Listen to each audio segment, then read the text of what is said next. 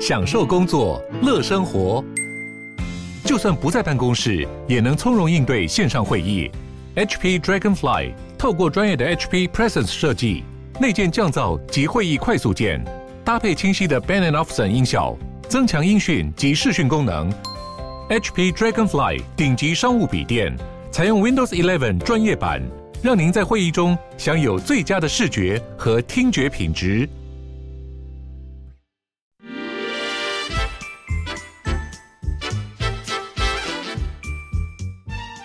健康的身体，才有健康的生活。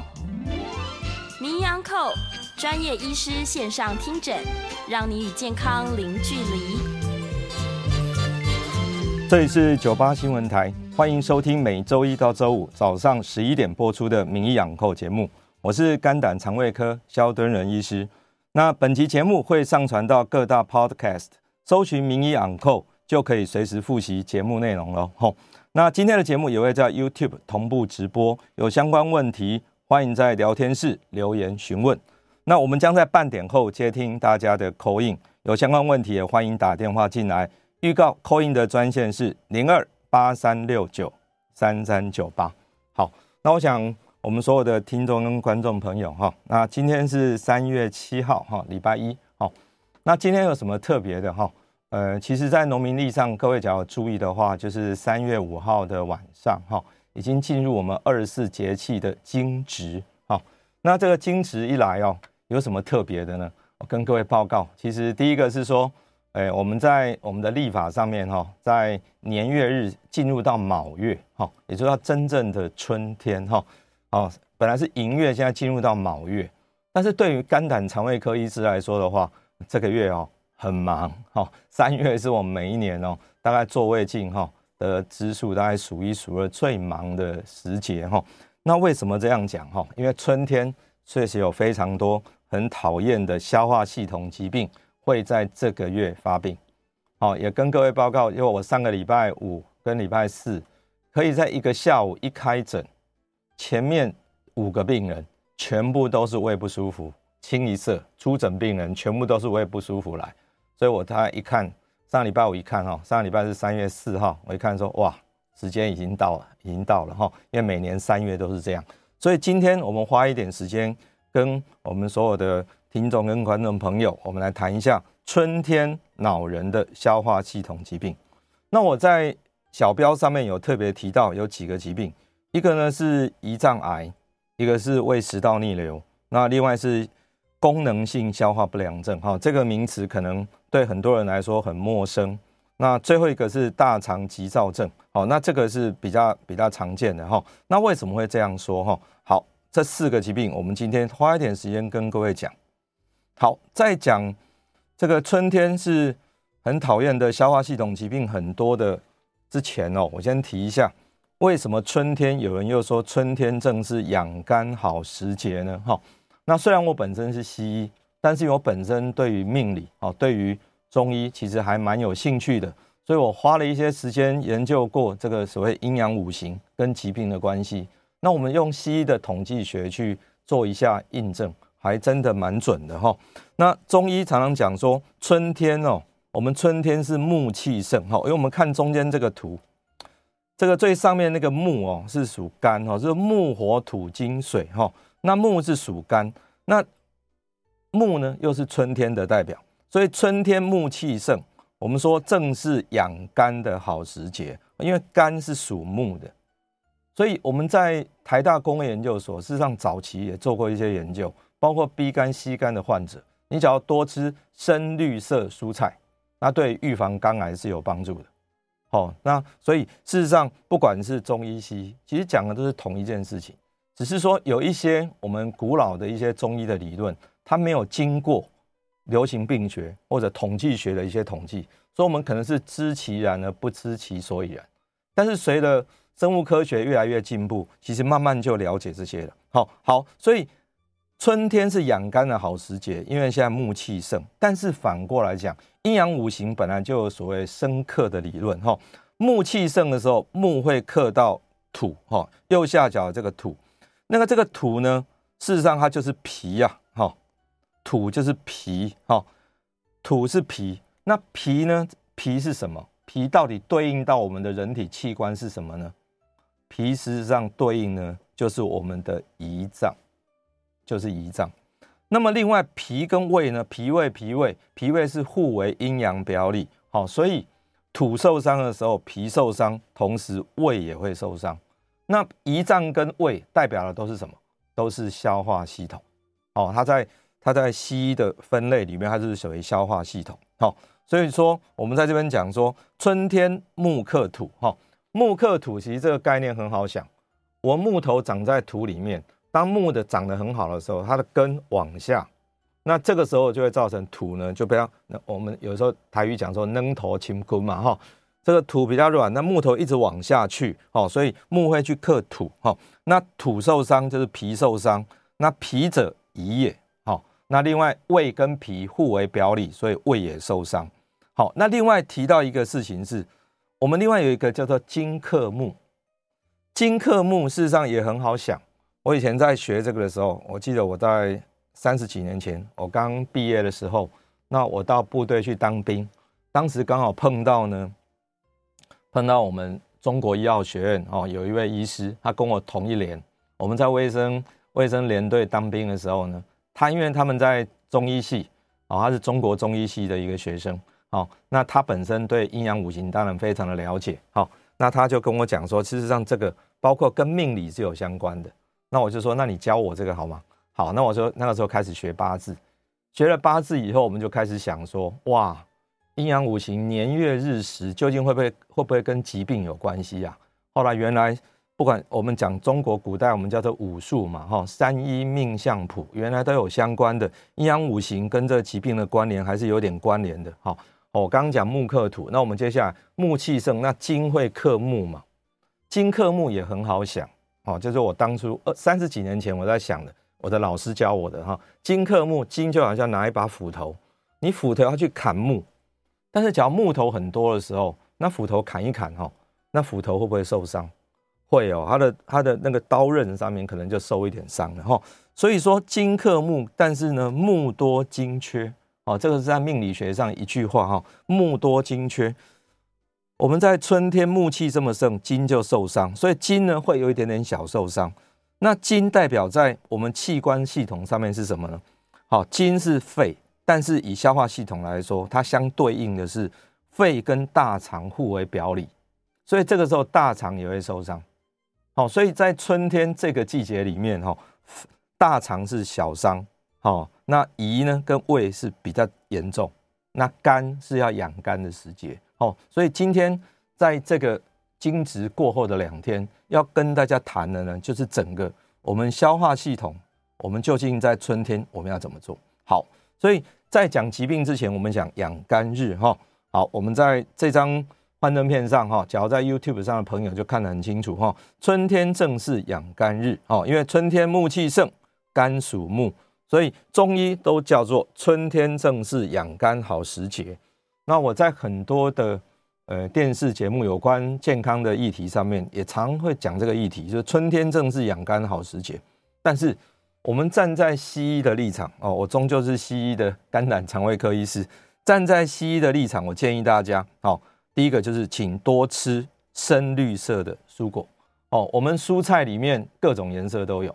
哦，那深绿色的，好像菠菜啊。哦，这一类的要多吃一点，或者是空心菜多吃一点，因为这深绿色蔬菜里面所含有的花青素、绿，呃呃，我我们这是花青素啊，各种不同的，我们叫 phytochemical 哈，说植物的一些化学物品，好，以绿色的呢对肝是入肝的哈，可以保肝。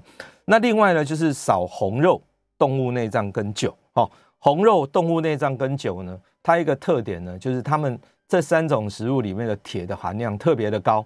那铁含量过高，铁多就是金多，所以金克木嘛，哈，所以我们要怕的肝受伤，所以这个请这些这三类的食物就不要吃太多。那第三个提醒大家是，假设你有肝功能异常，请你一定要追查到底，好，一定要追查到底。好，那第四个是，假若已知是 B、C 肝的病患，请六个月一定找肝胆肠胃科，一定要定时的检查。那我在昨天晚上才得知说。我们在我在大学的同班同学，那有一位呢，他因为 C 型肝炎肝硬化，虽然后来吸肝治疗好了，可是因为肝硬化的关系，哦，在年后不久也因为大量的出血，不幸就过世，不大概不到六十岁。哦，那这个就是 B、C 肝，你假如没有定期检查，就会很大的问题。那现在 B 肝有非常好的药，哦，都可以好好的控制。C 肝呢，你只要两三个月处理，几乎都可以痊愈。哦，所以请大家哈，务必有 B、C 肝的话，一定要把它查清楚哈，一定要可以接受治疗。有 GPT 异常，那么一定要把它哦，把它好好的查清楚，到底是什么原因。好，那接下来就要讲真正我们春天的疾病的部分哈。春天的疾病部分有胰脏癌、胃食道逆流，还有功能性消化不良症跟大肠急躁症。今天想跟大家深谈的是胰脏癌，好，跟胃食道逆流，我们待会再说。好，但是功能性消化不良症这个疾病大家比较少听到，但是我跟各位讲，它的特点就是摇八叉，好，阿北加微周周，甲烷微肚肚。最近来看门诊呢，有非常多就是属于这一类型。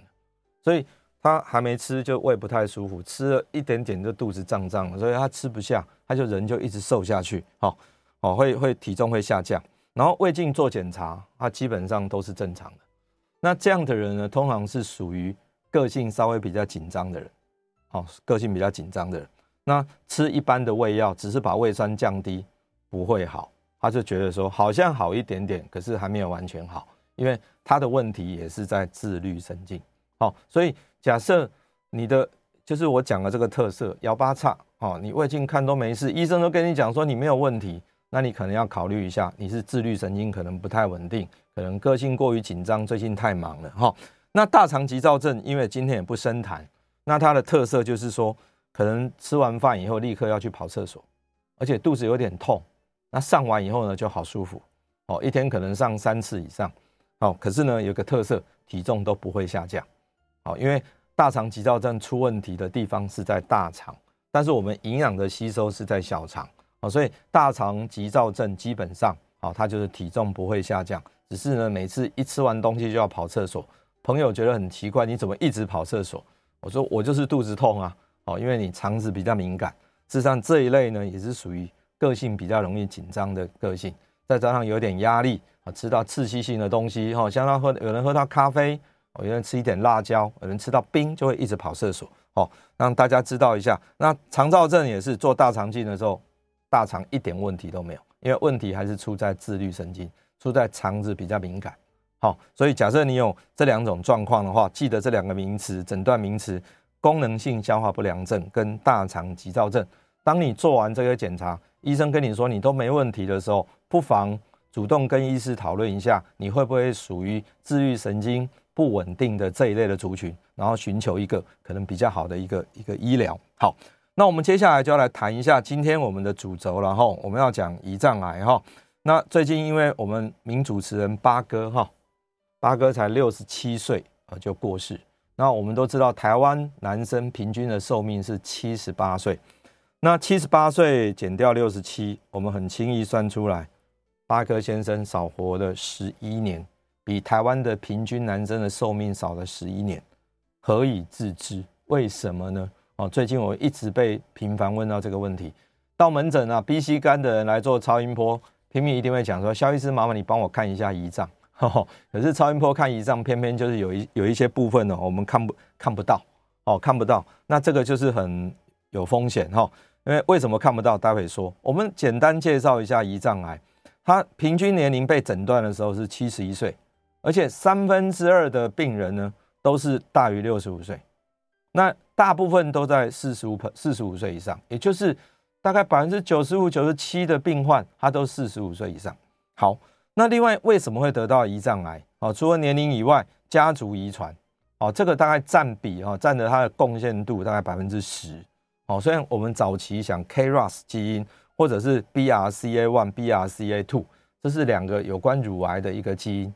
好，那你只要有这两个基因有异常的话，你也比较容易得到胰脏癌。好，但是各位不用为了这个去做这种基因检测，至少你只要看一下你家族里面有没有胰脏癌的风险。假设有的话，有人有得过，那你的风险就比别人高一点，你就要特别的提高警觉。好，那另外生活习惯，好，刚刚讲遗传只占百分之十，生活习惯占的可多了哈，生生活习惯大概五成以上，所以原来我们还是有机会可以尽量预防的。那这个抽烟大概占了三成，那有人说抽烟啊，抽烟不是肺吗？跟胰脏什么关系？不要忘记，我们每吸一口烟啊。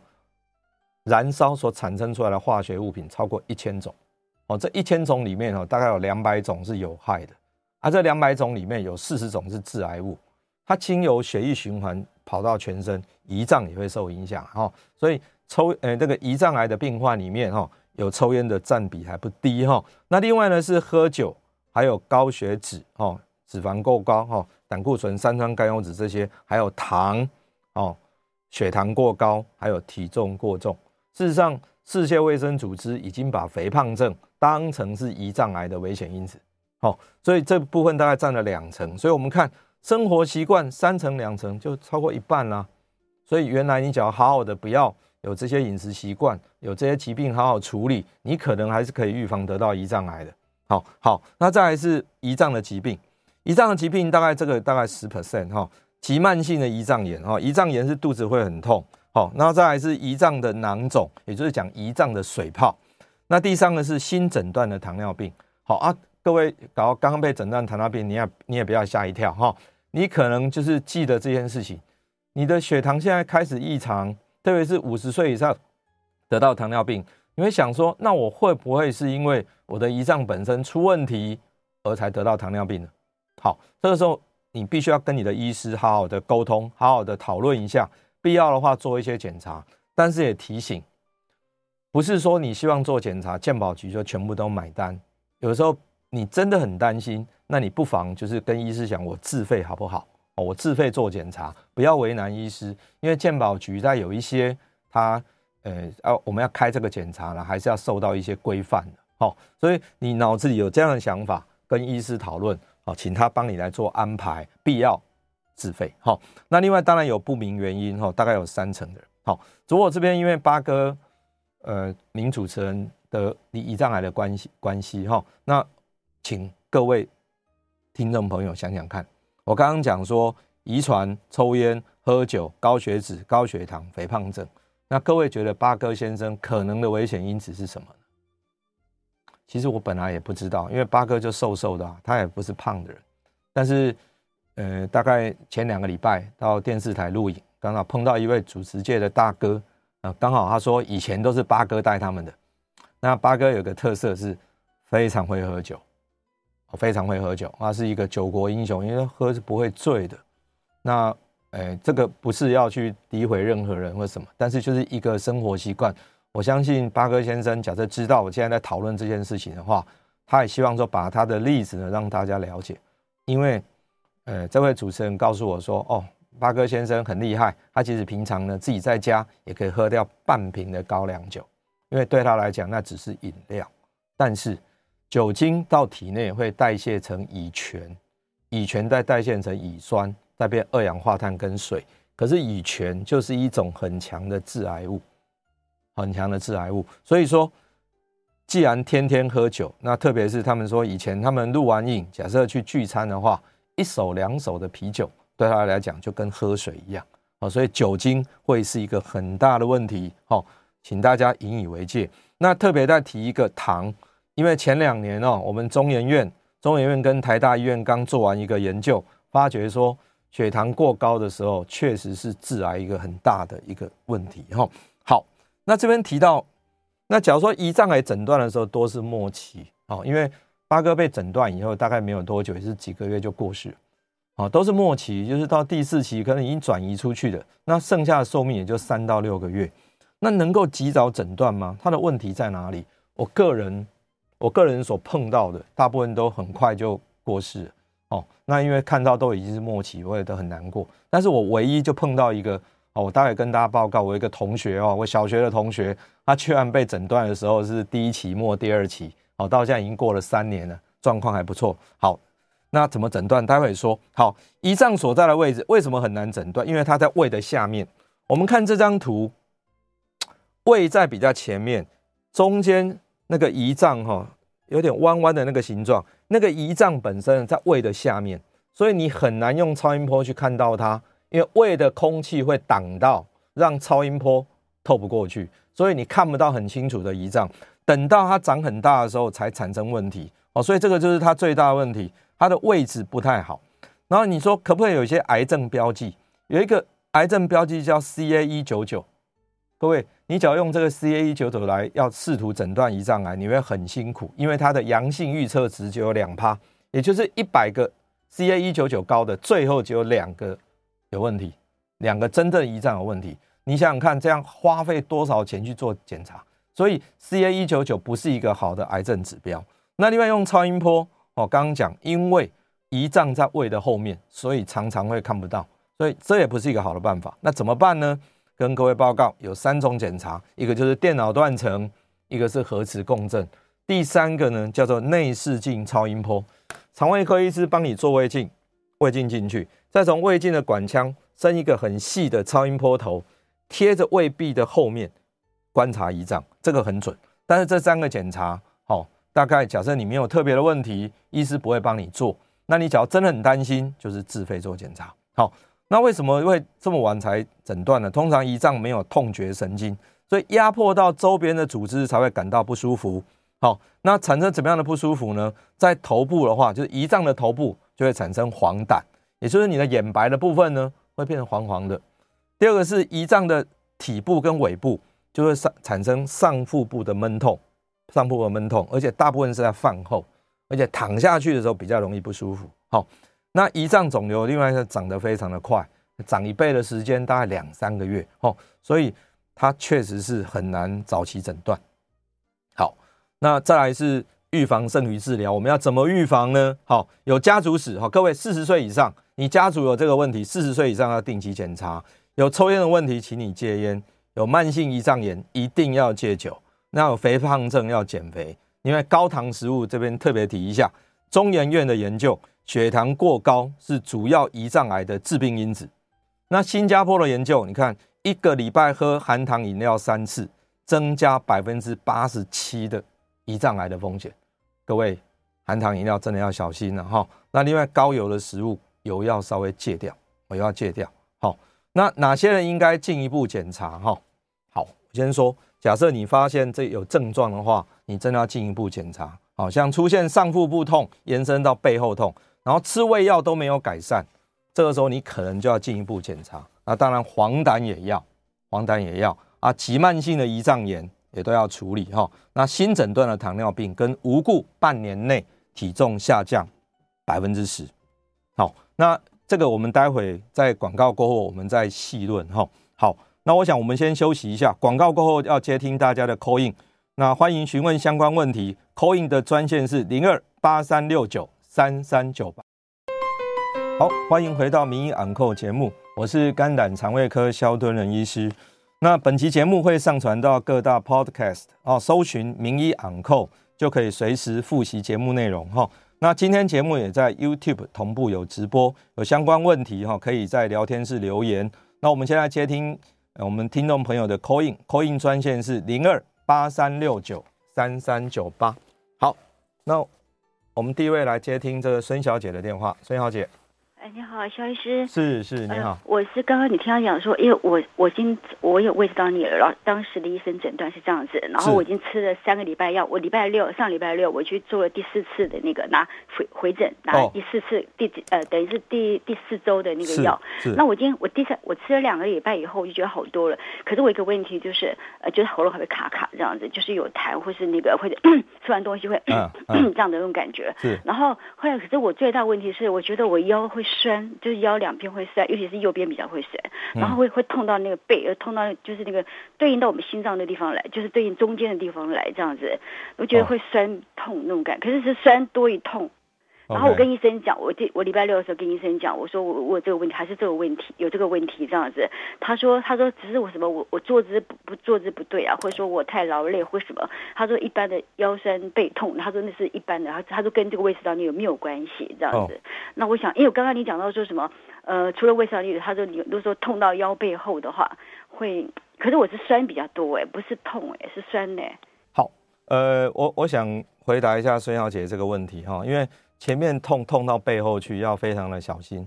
那胰脏呢，在什么位置？胰脏是在我们心窝的地方，心窝的地方最上面是胃，再往下呢就是到胰脏。那所以相对呢，就是在比较背后哈，稍微低一点点的地方。那假如说真的肺部哈，肺部的问题要再高一些些，在肩胛两个肩胛骨的中间，好，所以看你痛的位置在哪边。然后再来是酸酸的哈，这个其实有很多人，包括孙小姐刚刚讲说你咽喉会有异物感，我我建议这样子哈，因为刚刚讲的这个胃食道逆流，我们看现在这张，我现在胃食道逆流的定义哈，跟典型跟非典型症状。那孙小姐的问题哦，会比较像是这个咽喉异物感的这样子的非典型症状，咽喉异物感。那这个事实上啊，有这种症状的人，通常你除了逆流之外，你应该是合并有自律神经不稳定。所以假设你只是吃 PPI，也就是一个抑制胃酸的药的话，通常效果好像会比较好一些，但是呢，没有办法到完全好，你会觉得好像差一点点。好，那。我认为你不妨跟你的肠胃科医师讨论一下，好，因为我刚听小呃孙小姐她在问问题的时候的讲话的语气跟速度，那孙小姐应该是稍微比较容易紧张的人，哦，个性可能比较急一些些，那你要跟医师讲说可能有这样的问题啊，是否呢开一点调节自律神经的药，啊，这样对你的病情可能会有帮助。那当然，假如说一直都没有帮忙，那你要担心说胰脏的问题，那医师。偏偏判断说你就不像，那你说那我做自费好吗？自费做个检查，好，这样可能更能够解决你的问题哈。以上回答好，接下来来接听林先生的电话。林先生，你好，是是，我们今天谈到胰脏哈，所以我两个问题想请教你。是你说，我能知道说这个胰脏有分胰脏头部、胰脏身体跟胰脏尾部哈？是的。那我们如果说，呃，我们都知道胰脏癌不好治疗嘛，嗯，那是不是？相对来讲，站在肝胆肠胃科跟外科医师的立场而言，长在胰脏尾部哈，它还有那么一点点能够开刀的机会，它的预后比身体跟头部的胰脏癌来的好一些些，这是我第一个问题啊。是。第二个问题是说哈，我的阿公是因为这个大肠癌过世的，嗯，然后我的阿妈呢？虽然现在已经九十岁了，可是他有曾经有胰脏发炎过的病史啊。嗯嗯嗯。那我能知道大肠跟胰脏都是消化系的器官嘛？对。那我能身为他们的孙子，或者是我的父亲，他们是不是在健检的时候，如果有机会，是不是也要加入这个胰脏的检查？因为我们知道说。消化系的癌症可能会有共同的致病基因嘛？是。以上两个问题，请教萧医师，我在线上收听，谢谢。好，谢谢。好，呃，谢谢林先生的问题哦，这问的很好哈。那么胰脏确实是分头部跟体部跟尾部哈。那事实上在尾部比较好处理，在头部的话，因为牵扯到那边太多的胰管、胆管哦，整个消化系统都在那边，所以他开刀在外科，它叫 Whipple operation，它是一个很麻烦的手术哦。啊，所以偏偏胰脏头部哦，大概占了七成，哦，身体跟尾巴只占三成，好，所以那头部所出现的症状就是黄疸，那头身体跟尾部出现就是肚子闷痛，所以你假设有机会，你因为闷痛而最后诊断是胰脏癌尾巴，可是因为会痛的时间，刚刚讲胰脏本身没有痛觉神经，所以等到他长大了压迫在旁边，你才会有一点感觉。那我就顺便提一下我那个同学哈。我那个同学跟我同年嘛，我小学同学哈，他本身是一个大学的教授。那他因为的研究生物医学相关，他有一次觉得怎么前面痛痛的，会痛到背后去。那背后痛，他想说是拉伤，就用沙龙 pass 贴一下。最后是觉得，哎，沙龙 pass 贴好一点点，他之后又会痛。每次吃完饭好像就会抽一下。那最后他跑到医院去跟肝胆肠胃科医师说：“我怀疑我有胰脏癌。”那肝胆肠胃科很生气，跟他讲说：“你这波科林啊，怎么？”不太像嘛，哈，体重也没有下降，也没有什么特别持续疼痛，就最后同学，我同学非常的坚持说，没关系，你就帮我用自费做检查，结果查出来以后很特别，他真的是胰脏癌，只有零点八公分，零点八公分，一般都是两三公分以上才会有症状，最后他开下来，他的细胞形态是跟贾博斯，呃，就是苹果的。哦，这位创办人一模一样的细胞形态，当然这细胞形态，因为它长在胰脏的尾巴，又可以开刀，到现在已经三年了，状况还不错，我们祝福我同学，他都可以持续很好，因为零点八公分其实是奇迹。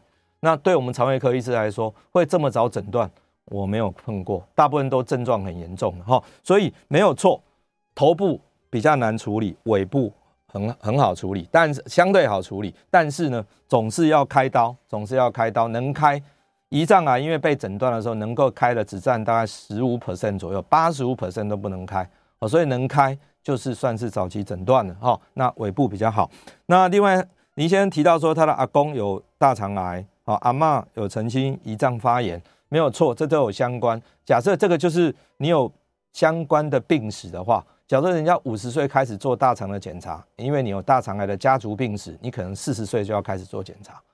好，那你就找你的肝胆科医师问。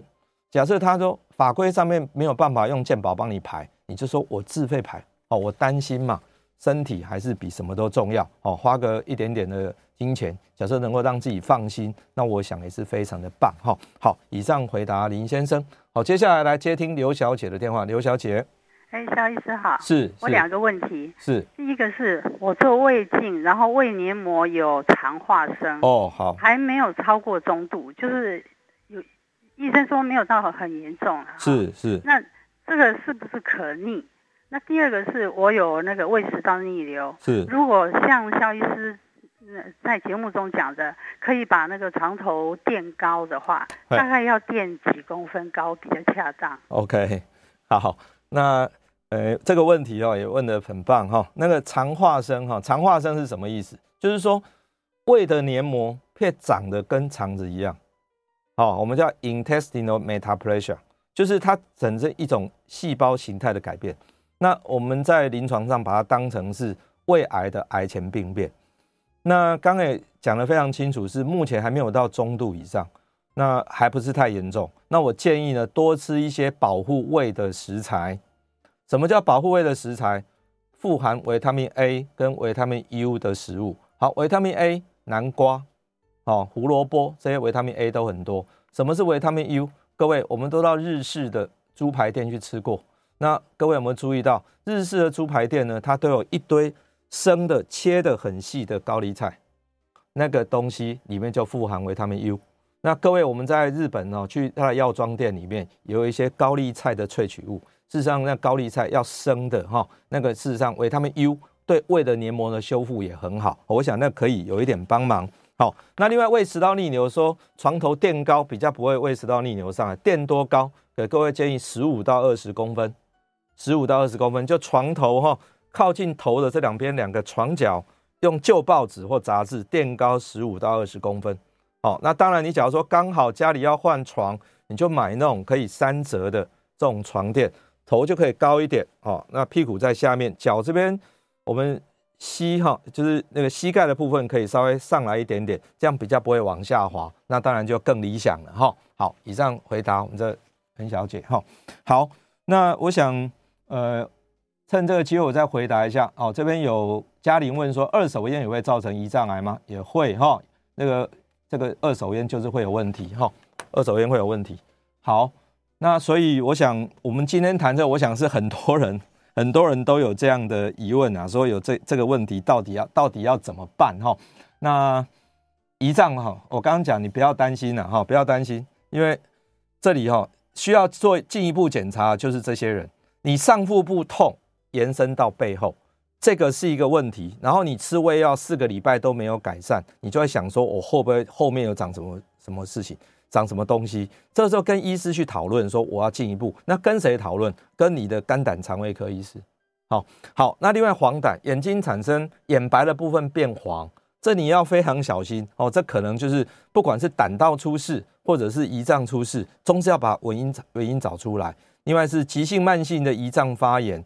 这种人他的特色就是上腹部会非常的痛，哦，上腹部会非常的痛，那你一定要去把它查出来，哦，一定。假如说因为喝酒造成，你就要戒酒。那新诊断的糖尿病两年内有风险，你可能要去注意。我是说，假设健保不给付，你跟你的医师讨论过后觉得值得做，特别是你有家族病史，那你就做个电脑断层嘛，不要去逼肠胃科医师帮你做超音波看，因为尾部跟头部都看不到，都看不到。哦，有时候真的是没办法，被胃的空气挡到了。那另外是假设你无缘无故体重半年内下降百分之十，例如说你原本七十公斤，我没有要减肥，忽然间减到六十三以下，那就不对哦。你无缘无故的体重下降，我们常会担心说，会不会身体有些什么坏的东西去把你营养素吃掉了？假设你有以上的这五种状况，那可能你要进一步做检查。我讲进一步检做检查，就是除了超音波以外的电脑断层、核磁共振跟内视镜超音波，用这些特别的检查去把你的胰脏好好的观察一遍。哦，可能花一点自费的经费。让自己心里也放心，也不要让你的医师为难。哦，有时候一直被逼问说：“你帮我看一下胰脏。”哦，我真的很痛苦，因为真的看不到，真的看不到。我曾经有一个胰脏尾巴已经八公分的，我还是没看到，我很难过。可是我看他有腹水，但是他当时已经是末期了，最后也没有办法看到。好，没有办法开刀。好，那我想我们先休息一下，广告回来再接受接接受大家的 call in，专线是零二八三六九三三九八。好，欢迎回到名医昂扣节目，我是肝胆肠胃科萧敦仁医师。那今天节目在 YouTube 同步有直播，有相关问题，好，欢迎在聊天室留言询问。那我们的 call in 哈，现在的现场的 call in 专线是零二八三六九三三九八。好，我们接下来来接听古小姐的电话，来，古小姐。啊，医师你好啊，是你好，请问我问一个题外话啊，是，就是我在吃保健食品，是，但是有些保健食品里面都有加氧化镁，那加每天都要吃一颗吃一颗，会不会对身体不好？以后都要依赖它才会拉便便还是怎么样的？哦，好好，呃，氧化镁哈，氧化镁在身体什么作用哦？镁事实上在肠道的吸收是很弱的，那镁在大肠里面它最大作用，因为它既然不吸收，它所以让大肠里面哈就不会把水分吸那么干，所以就会让变成说有点软便的效果。好啊，当然这种不算刺激性的，不算刺激性的。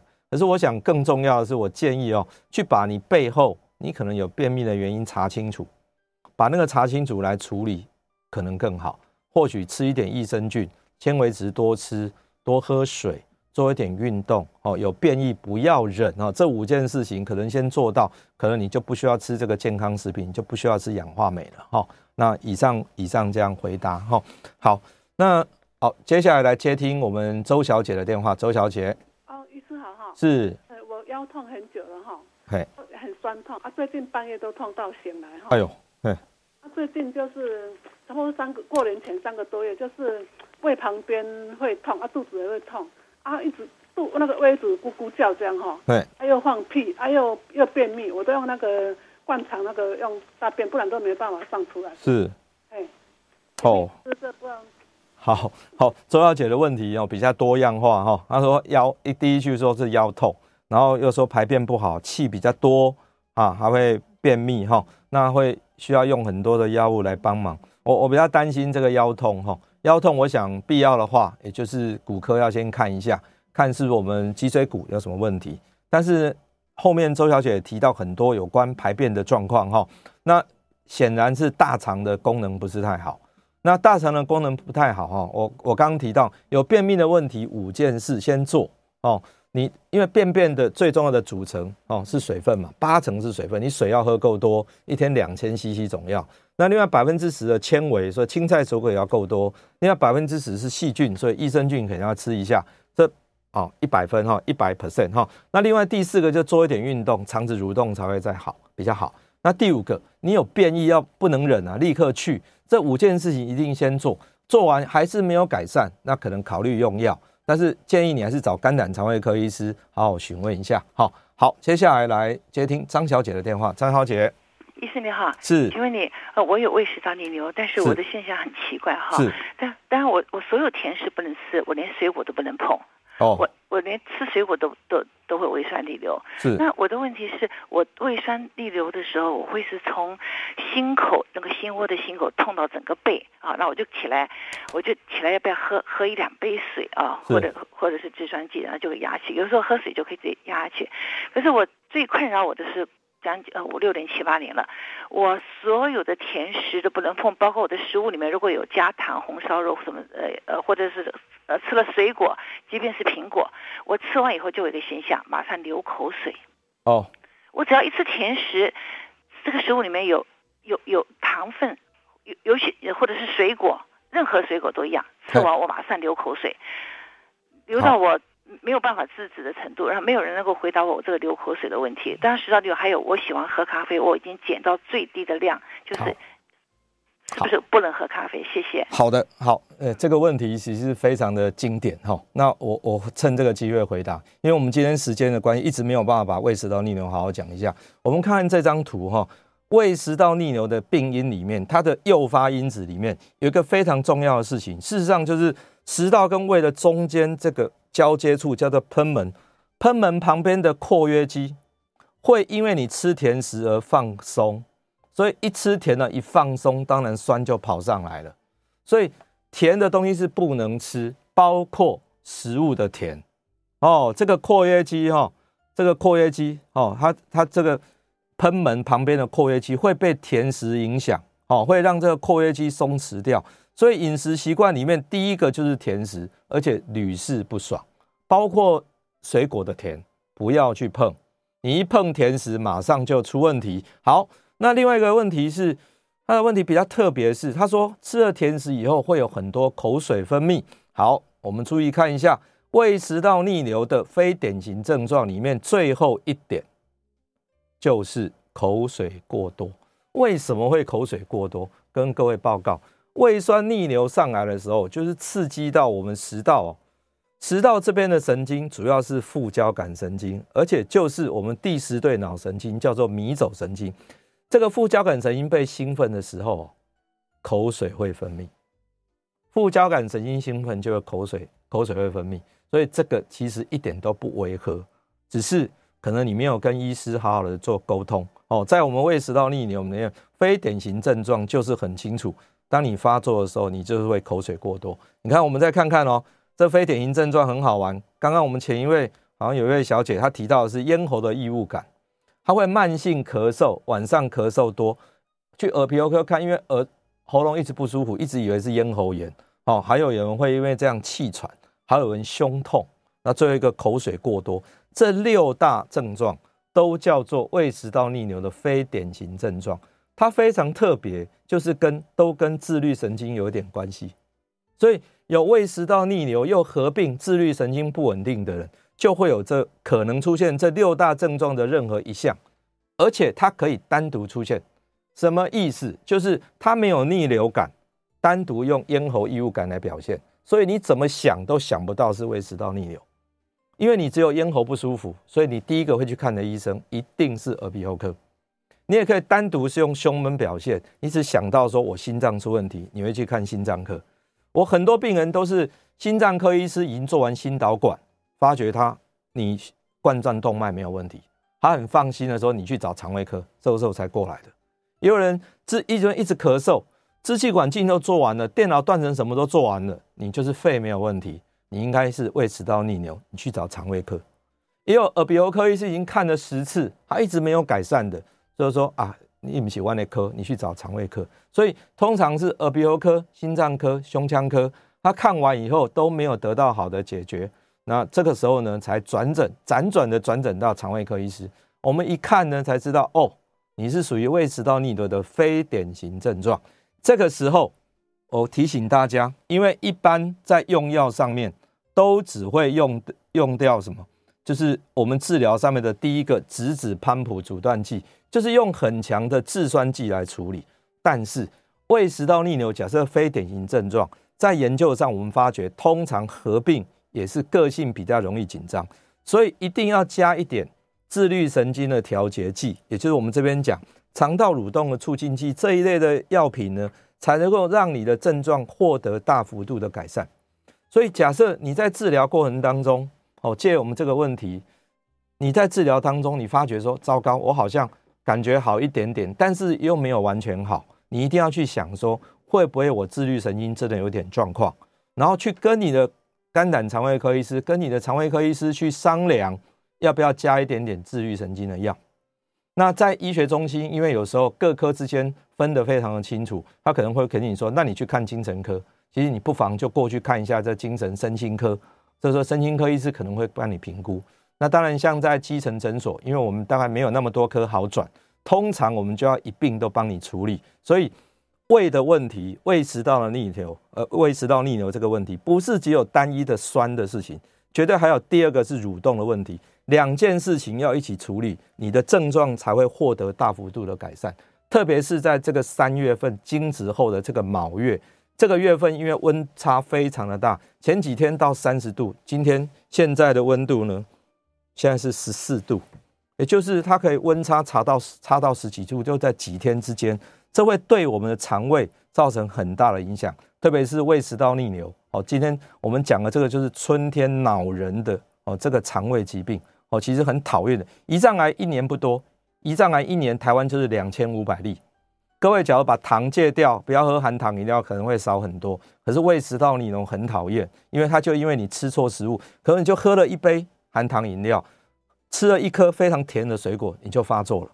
哦，所以它绝对不是只是用药而已。哦，各位这边讲哦，非药物的治疗，你要减肥，不要穿太紧的衣服。为什么这边摆了一个穿了这个紧身紧身衣的这个这个妇女的照片？